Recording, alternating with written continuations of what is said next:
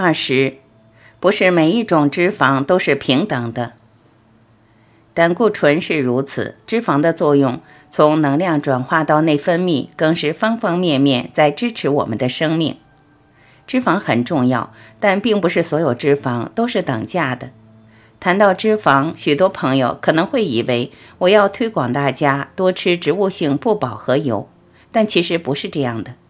我更注意大家所摄取的饱和脂肪是不是足够，最多是提醒尽量采取纯净来源的脂肪。像是冷压初榨的椰子油或草饲的有机奶油，同样来自植物的油，果实油如椰子油、橄榄油、酪梨油与种子油如玉米油、大豆油、棉籽油、葵花籽油、芥花油的营养价值完全不同。如果你还记得我在第十二章的提醒，就会知道果实油比种子油健康许多。接下来我会提一点生化的名词，但你不需要紧张。这些知识最多只是反映脂肪的一些化学特性以及在能量代谢上的意义。你只要有印象，知道这些名词能帮助你区分不同的脂肪也就够了。一般谈到脂肪，多少会提到脂肪酸的长度，大致的区分有短缝脂肪酸、中缝脂肪酸和长缝脂肪酸。简单来说，越长的脂肪酸带有越多能量，也越不溶于水，而需要包裹成乳糜微粒，才能从肠道运送到血液。饮食含的脂肪主要是中缝和长缝脂肪酸，而饮食里一些非脂肪的成分，经过肠道微生物的代谢，可以产生一些更短的脂肪酸。例如，膳食纤维经过微生物的作用，可以产生四个碳的酪酸，被结肠壁细胞作为能量使用。下面这图就是酪酸这个短链脂肪酸的分子结构。为了简化，链上的碳原子不会特别标示出来，我们只要看到折点就是碳原子的位置。这一条折线，化学家称为碳链，也就是一连串的碳。许多人都听过中链脂肪酸，市面上的 MCT 油就是中链脂肪。这是一种经过纯化、高度适中、六至十二个碳，既溶于水也溶于油的脂肪。MCT 油在摄取后不需要经过乳糜微粒运送，可以直接进入血液到肝脏代谢成酮体，作为脑和身体细胞的能量来源。在天然油脂中。椰子油含有丰富的中链脂肪酸，如八个碳的辛酸和十二个碳的月桂酸。冷压的椰子油没有经过太多的纯化步骤，还同时保留了其他天然的营养，是干净的中链脂肪酸来源。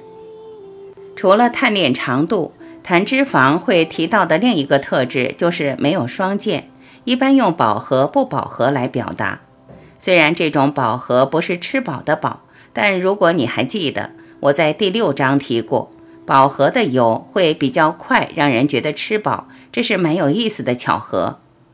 饱和指的是脂肪酸碳链中碳原子可以连接氢原子的位置全占满了，如果还有些碳没有足够的氢原子，碳和碳之间就是双键，而称为不饱和脂肪酸，分子构型会多出一个弯度。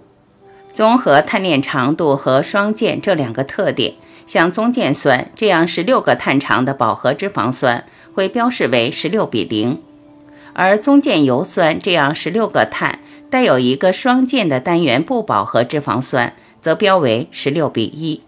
这两种脂肪酸都是长链脂肪酸，像棕键油酸这样带有单一双键的脂肪酸称为单元不饱和脂肪酸。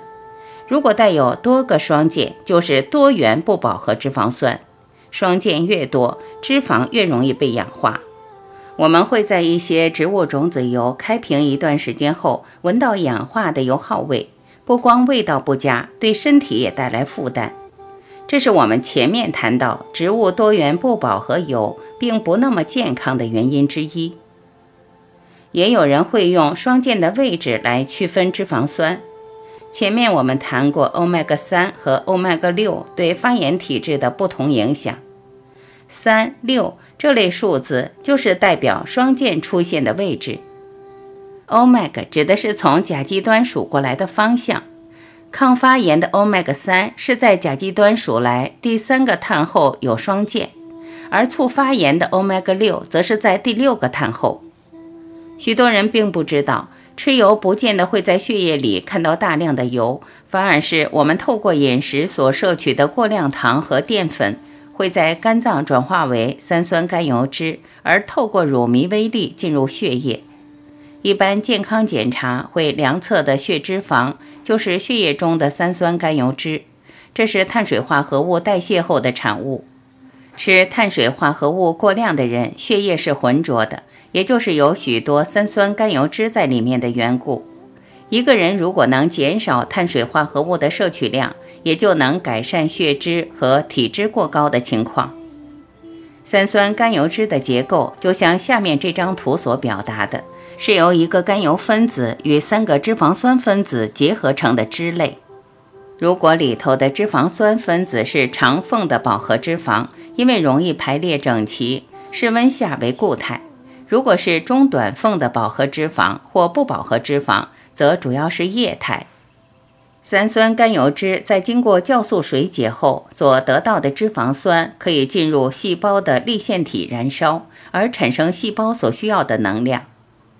我在前面也提过，脂肪酸越长，带有越多的能量。你不用担心剩下来的甘油分子会被浪费掉。它还能被身体进一步转换成葡萄糖，一样可以在体内燃烧而得到能量。脂肪燃烧的第一个步骤是贝塔氧化作用。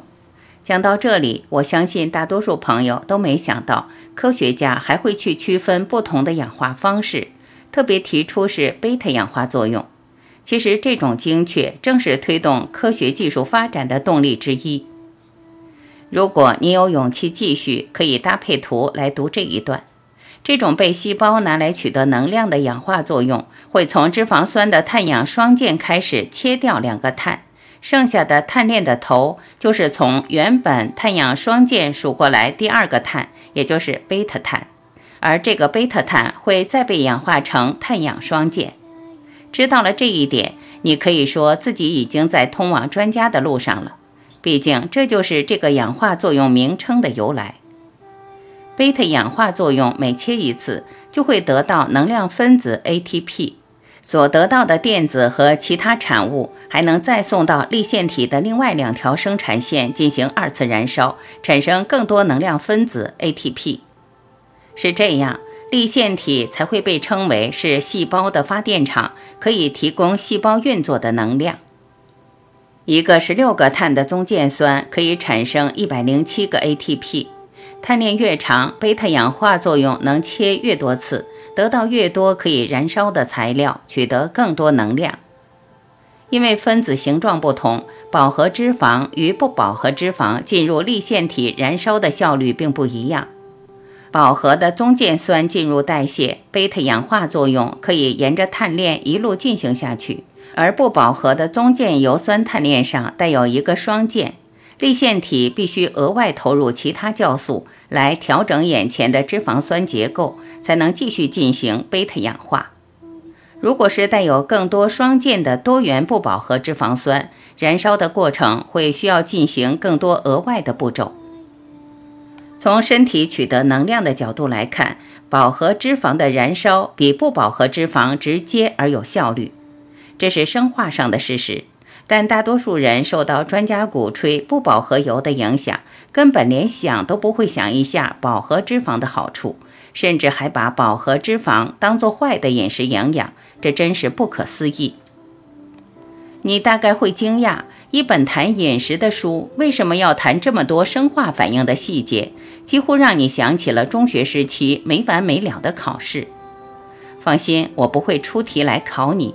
但对于讲究理性的朋友，我相信这些说明能帮助你了解为什么饱和脂肪能帮助你得到健康，而安心从饱和脂肪得到能量和保护。许多朋友都听过反式脂肪对健康有害，但坦白说，这并不是眼前需要特别关注的重点。毕竟反式脂肪已经成为大多数地区的管制项目，有法规来强制食品业者必须标示。所以，除非是制造来源不明的食品，否则不用过度担心。现在要留意的不良脂肪，反而是一些表面看来健康的油，像前面提到的植物种子油，以容易氧化的多元不饱和脂肪酸为主，促发炎的 omega 六比例偏高，萃取过程复杂，高温烹调都可能造出的额外化学产物，这才是更需要关注的。尽管如此，从下方的图可以看出。反式和顺式还是一个说明分子形状对生化反应影响的好实例。天然不饱和脂肪酸是顺式，也就是双键前后的碳原子是位在同一侧，而让脂肪酸分子多出一个弯度。反式脂肪在双键前后的碳原子位于不同侧，不会造出弯度。这种没有弯度的双键是人体酵素无法处理的。贝塔氧化作用会中断，残留下来的脂肪酸只好继续囤积在身体。